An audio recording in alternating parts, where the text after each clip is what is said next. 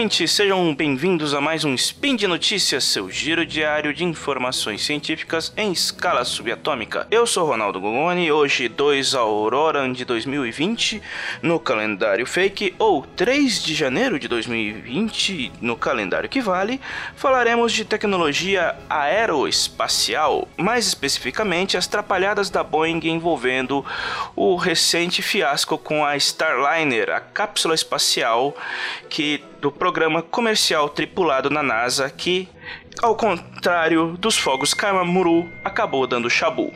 Bom, vamos nessa, tudo aqui é muito rápido, sobe a vinheta. Speed Notícias.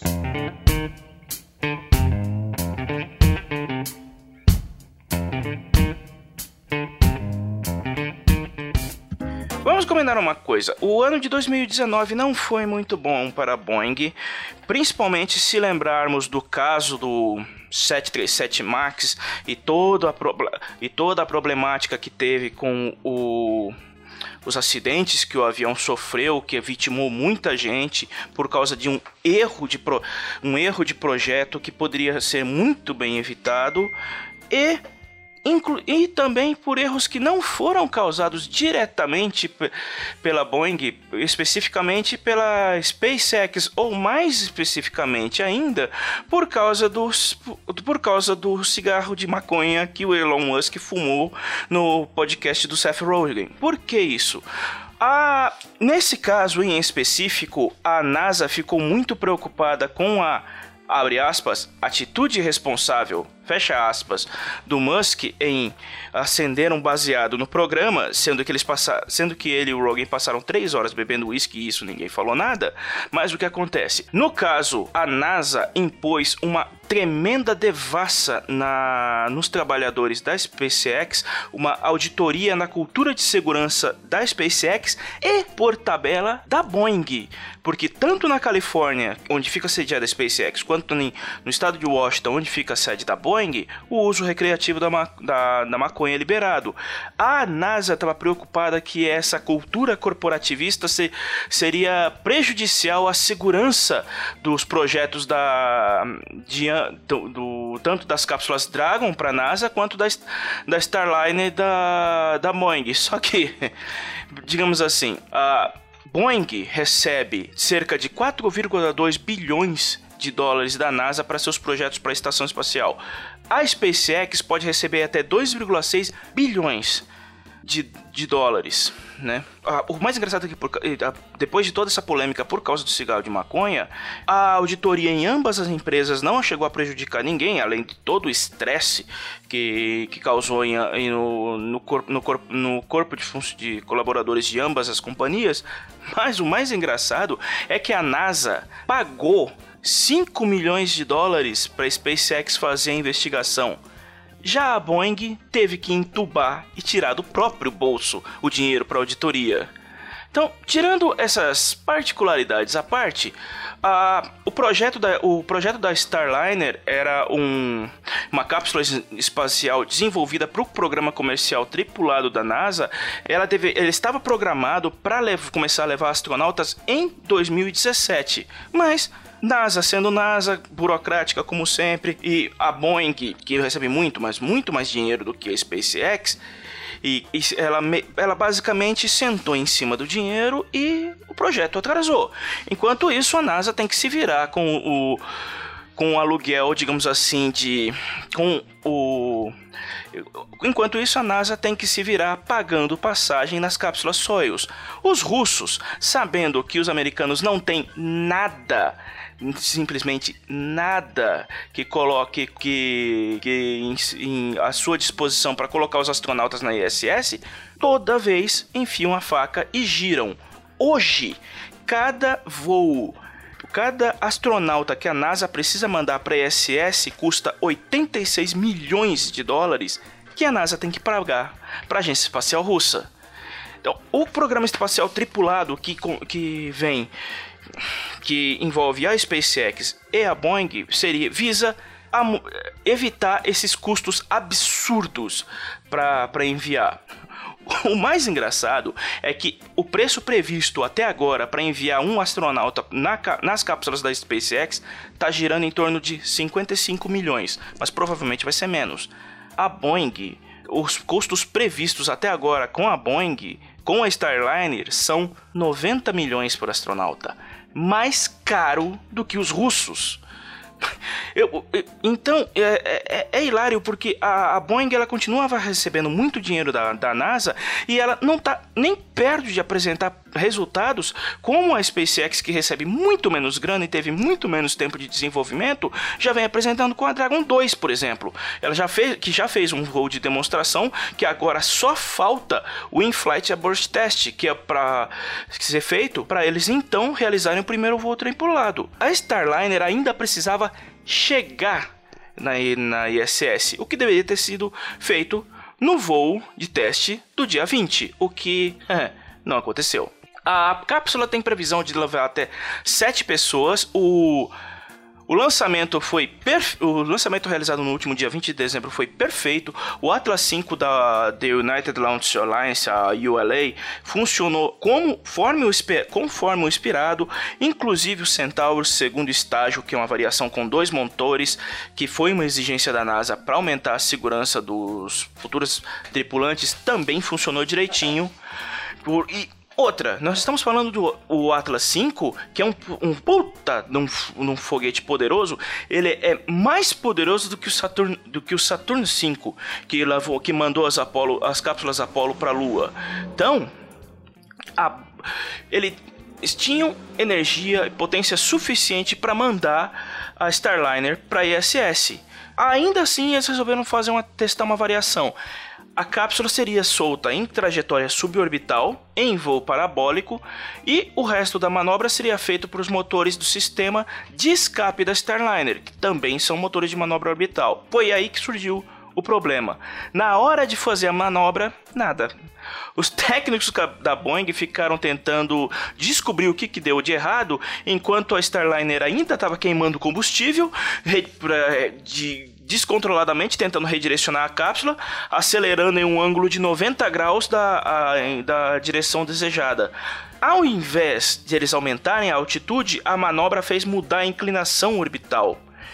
E isso perdurou por até 5 minutos, quando a manobra ainda não tinha sido identificada, esperando o que ninguém sabe o que, que estavam esperando. A Starliner estava com uma órbita de apogeu de 90 km e perigeu de 40 km, o que é baixo pra caramba, e ela corria o risco de queimar na atmosfera. Então, os engenheiros conseguiram fazer uma manobra de emergência, colocaram a, a nave em uma órbita mais, mais alta, só que nesse meio tempo ela perdeu a chance de chegar à estação espacial porque não tinha mais combustível suficiente. Ela manteve uma órbita razoável e no dia 22 acabou pousando seguramente de volta na Terra. Os problemas identificados. Uma nave como a Starliner, ela está ela tá em um estágio 100% automatizado. Então, o script é controlado de uma forma totalmente coreografada. Quando a cápsula está no momento t igual a zero na plataforma, ela sabe que no momento t mais 2 minutos ela está no regime de aceleração máxima, em t mais x minutos ela está executando a manobra de inserção orbital. Então ela sabe que a partir do momento em que ela foi lançada, ela tem um cronômetro, ela tem um cronograma que ela tem que seguir conforme o tempo a partir do lançamento. Num determinado momento, a Starliner consultou o relógio interno e viu que estava na hora da, da inserção orbital e acionou os motores. E isso, com alguns parâmetros, são ajustados. O, con o controle de posicionamento, que é mais tranquilo quando ela está em órbita normal, ela fica mais restrito, porque qualquer modificação da direção, ângulo, rotação vai precisar ser, ser corrigido. Enquanto isso, por isso, por isso que a Starliner começou a acionar os jatos de manobra de forma descontrolada. Cada correção que ela fazia deixava um movimento residual aceitável em situações normais e que seria anulado que pela própria aceleração dos protores principais, que não tinham sido acionados. A Boeing tentou enviar um comando de cancelamento, só que ela, só que na ocasião, para completar a atrapalhada, a, a, a Starliner estava passando por uma zona de sombra, sem cobertura de satélite que retransmite os sinais com as ordens. Então o comando subia e não chegaram. E não chegava. Quando, eles, quando a Boeing conseguiu reassumir o controle, a órbita estava toda errada e mais de 30% do combustível já tinha sido queimada. Já tinha sido queimado. Foi então que eles manobraram para uma órbita mais razoável de 186 km para 216 km e começaram a calcular o que dava para salvar. Descartaram a viagem para da ISS e trouxeram ela de volta quando ela pousou na, na manhã do dia 22. Atrapalhada foi completa, porque o administrador da NASA, o Jim Brindestein, ele já entrou em modo de contenção de danos, ah, declarou no dia 20 mesmo que não sabia se, vai ser, se seria preciso um novo voo de testes não tripulado, porque a falha não seria problema na nave tripulada, blá blá blá blá blá blá. Só que na prática, a Boeing tem graves problemas de software com lembrando do caso do Boeing 737 MAX, e ninguém faz a menor ideia de por que o cronômetro estava fora de sincronia com, o, com os cronômetros em terra e por que ninguém verificou esse problema. O mais bizarro dessa história toda é que a Boeing ela é obrigada por lei a ter transparência no, nos lançamentos dela, só que ela não forneceu nenhum gráfico de telemetria para o público, não usou comentaristas fora o narrador oficial da, da NASA, câmeras de bordo da Starliner se resumiam apenas o primeiro estágio, que caiu, não tinha mais vídeo, e não tinha nada. Só, só que a Boeing tinha telemetria disponível para ela, só que eles não só, só que eles não forneceram.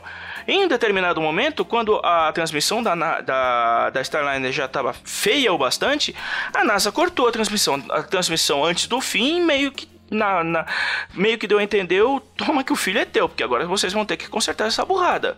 A Boeing, ela é uma, ela é uma empresa extremamente competente, disso não há dúvidas, mas ela é bizarramente corporativista e, uma, e, e burocrática para um lance que é de interesse público. A exploração espacial é de interesse público e a Boeing é obrigada por lei a ser transparente e ela não foi transparente nesse lançamento. Tudo que poderia ter dado errado com a Starliner deu muito, muito também por causa dessa visão corporativista burocrática da empresa. Para fechar o ano da Boeing, que já não foi muito bom, o CEO da Boeing, o Dennis Muilenberg, foi afastado do comando da companhia no dia 27 de dezembro, não por causa da atrapalhada da Starliner, mas digamos que ela serviu como a gota d'água, mas principalmente por causa dos problemas e das perdas de vidas envolvidas com a tremenda presepada do Boeing 737. O diretor David Calhoun vai assumir o cargo em janeiro e, e, fica a dúvida agora do que, que a Boeing vai ter que fazer. Ela vai ter que rebolar muito para, digamos assim, minimamente alcançar uh, o nível de excelência da, da SpaceX. E não se sabe se a, se a Embraer, vai, uh, que agora é uma, é, uma, é uma parte integrante da Boeing, vai servir para corrigir esses problemas dentro da, da empresa. Se nós lembrarmos que quando a quando se, quando se trata, digamos, de, de, de aeronaves de alta performance como o, o KC-390, um tremendo avião de transporte, criação, produção 100% brasileira, que tá todo mundo querendo um, o, tá todo mundo querendo um, fica essa a, a, o questionamento. No fim, no fim das contas, o Musk está adorando essa situação.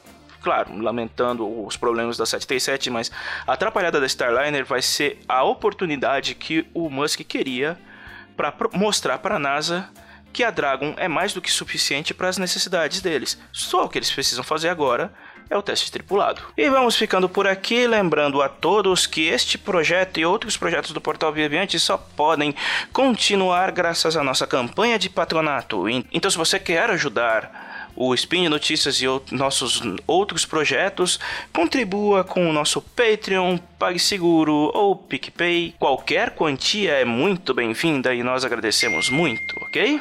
Então é isso, nos vemos no futuro próximo. Logo mais, tem mais, até.